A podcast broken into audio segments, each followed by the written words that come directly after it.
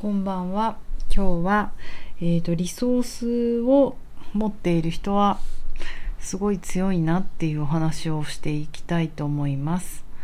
えっ、ー、と、眠さマックスですが、ボディチューニングというボディワークをやっているパーソナルトレーナーの内田彩です。こんばんは。今日も遅くなってしまいました。今日は午前中頑張ってオフィスワークした後午後も、まあ、結構遅い時間かパーソナルトレーニング2本やってその後経堂に飲みに行きました。銀杏食べました。なんかなぜ経堂行ったかっていうとなんか3日ぐらい前の放送でも言ったかもだけど Somatic Experiencing っていうボ,、えーと、ボディチューニングじゃないボディーワークと心理学のあいの子って言ったら怒られるのかな。なんかその間にあるような自律神経を調整するトラウマ療法がありましてその合宿週末やってたんですね。でそれを Zoom でやっているのでもうほんと孤独 なんですよ家であのわーって60人で Zoom 中はねみんなとつながるというかそれでいろいろやるけど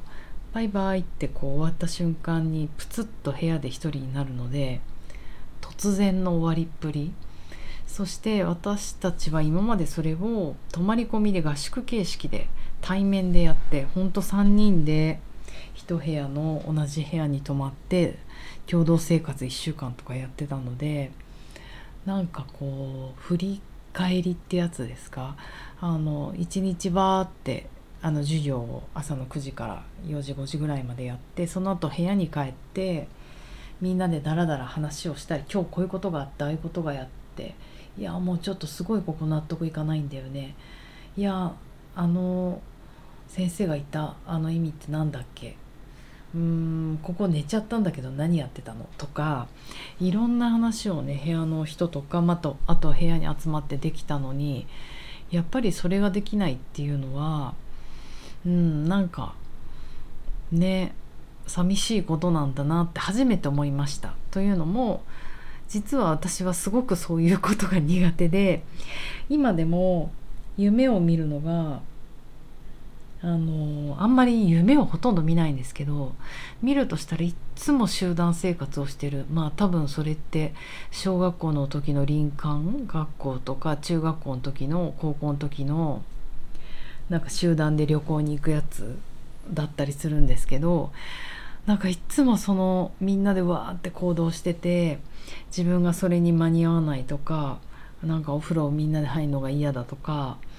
なんかこう集団生活で苦しい っていう夢なので本当によっぽど嫌だったんだろうなって今ね勝手に思ってるんですよね。でそれが大人になって突然の3人部屋生活とかかなりいやもうちょっと辛いなって思ってたんだけど今いざそれがなくなってみるとやっぱりそのなんかみんなでねお話ししたりとかそういうことでなんか実は共同調整してたんだな。もちろんあの学習においての不安もねなんかどこまでみんな理解してんだろうみたいなあの気持ちのチェックもできたしうん。なんか本当に天の塾なんですけど、まあ、結構大切な時間だったんだなって失って初めて思いました切ないで話戻しますがその3日間の合宿してる時にトライアットといって3人でカウンセリングの、あのー、練習をしていくんですね。でその時に私が、えーと、プラクティショナー役をやって相手の方がまあ、えーと、レンダーさんといううんとなんつうの？クライアント役をやってる時にやっぱ Zoom でカウンセリングしていくじゃないですか。それも Zoom なんかで何ができるんだろうって自分は思っていたんだけれどもいざやってみてなんか意外に面白いなと思ったのはものすごい空間意識ができてくるんですね。でこれ相手の方が自分のお部屋にいてくれたらすごいその空間意識広がるんですけど例えばなんか壁紙みたいになるじゃないですか。カンブリア宮殿みたいなものとか富士山とか。なんか素敵な湖の写真の前とかに合成みたいに座られちゃうとなんかそれはそれで難しいのかなと思うけどその私の相手役の方がクライアントさん役の方がお部屋にいてくださったんですね。だからその映画のワンシーンを見てるようであやっぱ人間の体って体の中だけじゃないんだなってすごい思ったっていうかその周りの空間にすごい左右されているんだなっていうのがこのズームで切ら切り取られてすごい思ったんですよ。というのも同じ部屋にいたらそこまで思えなかったのは自分もその空間を共有しちゃってるのでその空間にあるいろんなものになんか新鮮な気持ちでなんか見慣れちゃってて気づけなかったかもしれないんだけど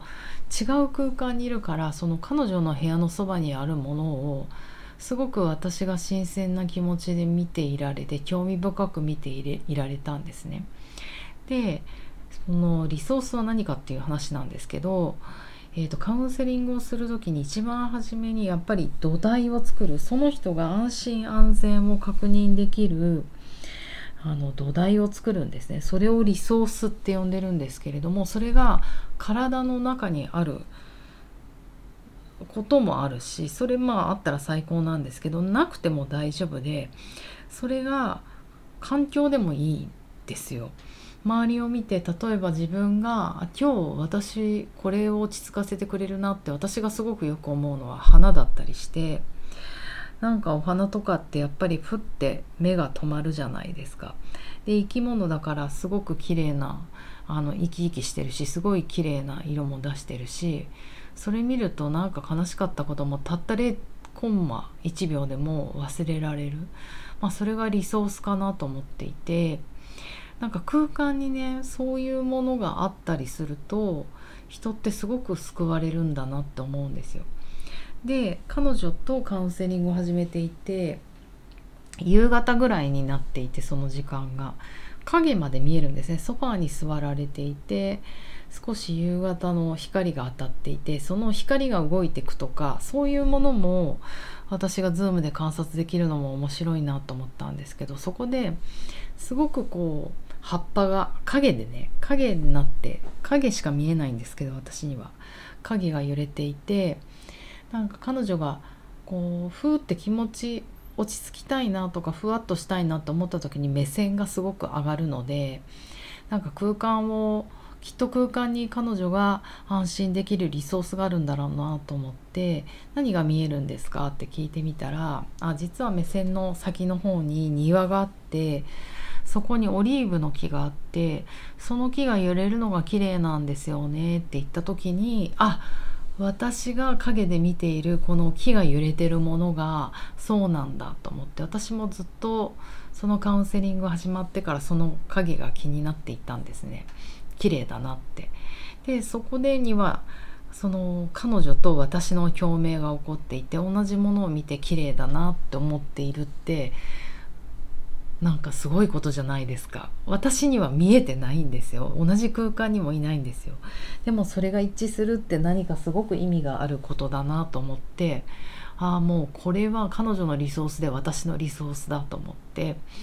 なんかそれをずっと頼りにワークしてこう例えば彼女がまあちょっとそのトラウマトラウマというかストレスなこととか思い出したりとかして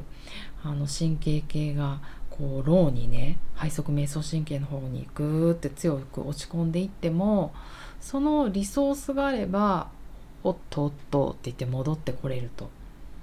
結局その繰り返しなんですよね。やっぱりパニックとかそういったことでどんどん広がってっちゃう人ってそのリソースが見つからない。でもなんだろうそのパニックとかになってる人ちょっと見るとそういう人こそリソース持っとけよって思うんだけどそういう人ほど持ってない。やっぱり安定してる人ってそういうリソースがいっぱいあることかなって思うんですね。アクセサリーだって写真だって時計だってなんかアプローチだって何でもいいんですよね。お気に入りの壁紙があるとか。で彼女とカウンセリングしてる時にだんだんもう影が夕日が落ちてしまって影が見えなくなっちゃったんですね。で正直言って私の方でももうそのオリーブがあるかどうかわからない。でもセッションの最後の方になって彼女をいい状態にして終わらせたくってもうこれは賭けだって思ったけどなんか最後に「あどうですか？なんかそのオリーブの木もう一回見てもらってなんとなくまた落ち着いてるように見えるんですよねってこう私がもう賭けですよね。正直言って何も見えない。でもそう言ったら彼女が「ああわかる？あやちゃんもなん影を見てると思ってるかね。わかる？そうなの。風が止んでオリーブがすごくあの静かに止まってなんか落ち着くなと思ってたのさっきよりもって言われた時にもうなんか最高と思ってなんか正直私は嘘をついた。どっちに転ぶかなって思ったんですけどなんかそれでうんいいんですよ。なんかそんなことは嘘でも事実でもどうでもよくって彼女に優しく介入していくことが大事でまあそれが何て言うのかな共鳴できてもできなくても「えー、全然そんなことないよ。オリーブがこうなっちゃってね」って言って話が転んだかもしれないけどそれが優しい介入ででもまあなんとなく彼女が落ち着いてる感じだからオリーブはざわざわしてないだろうなって思った読みがあってそう言ったからなんか嘘ついてもよかったなって思いました。なんかこういう時の嘘ってすごく大事でうん、たとえ嘘ついてもそこでその人とのなんかケミストリーとかなんかシンパシーが生まれるんだったらなんかそういう嘘は私はついてもらいたいなと思ったあのセッションでした。まあ、今日は10分過ぎちゃったということで、えーと、皆さんも辛い時はいっぱいリソースを持って、うん、辛くなくても自分のリソースをたくさん探しておくといいと思います。ではおやすみなさいまた明日。